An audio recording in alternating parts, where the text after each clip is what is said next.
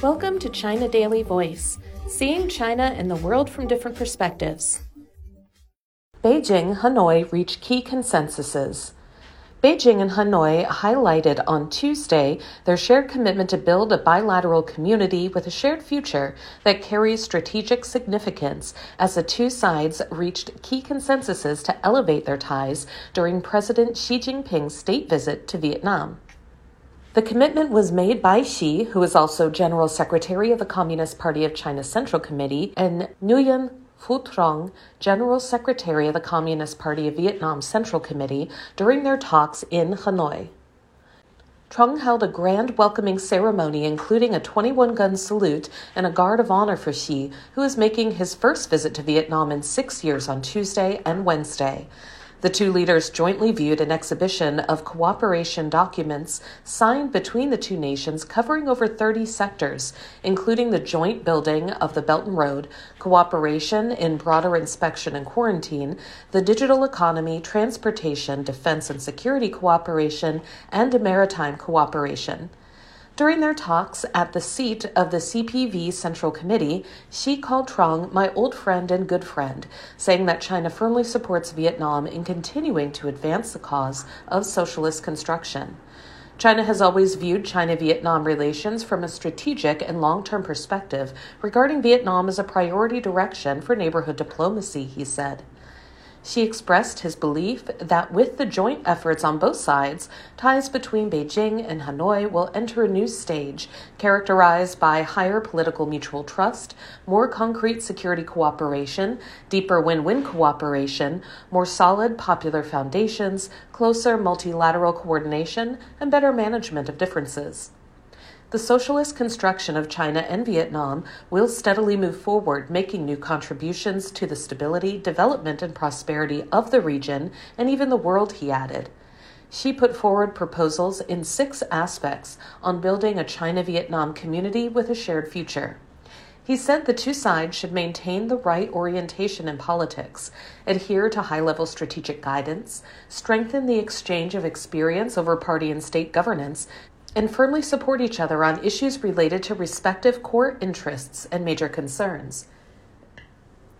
In terms of security, Xi called for stronger mutual trust, saying that safeguarding national political security should be prioritized to ensure that the socialist system remains unchanged for both nations.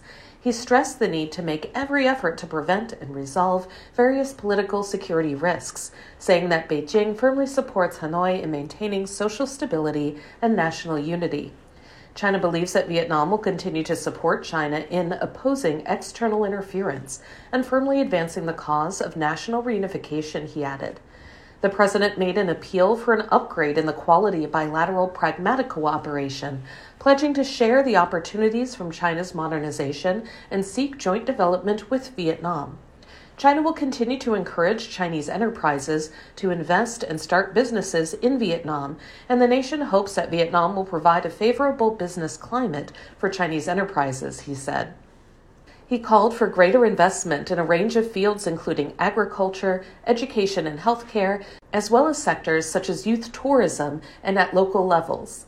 Xi urged closer collaboration between Beijing and Hanoi on international and regional issues, saying that both nations should attribute their remarkable development not only to the results of their own efforts, but also to an open and inclusive world, especially a peaceful and stable environment in the Asia Pacific region.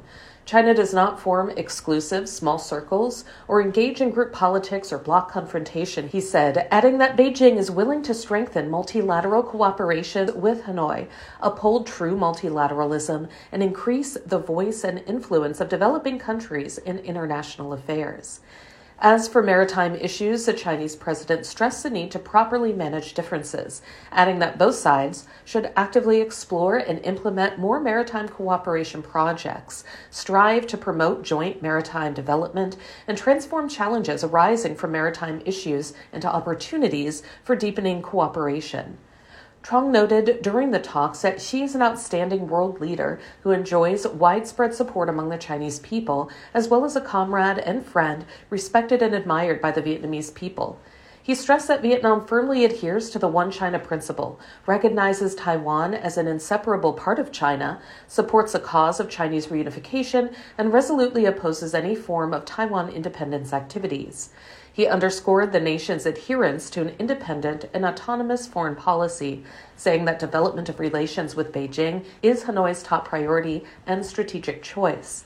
Trong underscored his nation's readiness to work with China to comprehensively strengthen cooperation in politics, the economy and trade, security, and people to people exchanges, and create a model of mutually beneficial cooperation. He added that maritime differences are not only part of bilateral relations, and the two sides are capable of handling them properly in the spirit of mutual trust and respect. He also pledged support for the China proposed Global Development Initiative, the Global Security Initiative, and the Global Civilization Initiative. The two leaders also shared a tea break together, during which they stressed the need to carry forward the traditional friendship forged by the older generation of leaders of the two nations, strive to build a bilateral community with a shared future, embark on their respective paths of modernization, and achieve mutually beneficial cooperation. Xi and his wife, Peng Liyuan, attended a banquet on Tuesday evening that was jointly hosted buy Trong and his wife, as well as Vietnamese President Vo Van Thuong and his wife. That's all for today. This is Stephanie, and for more news and analysis, by the paper. Until next time.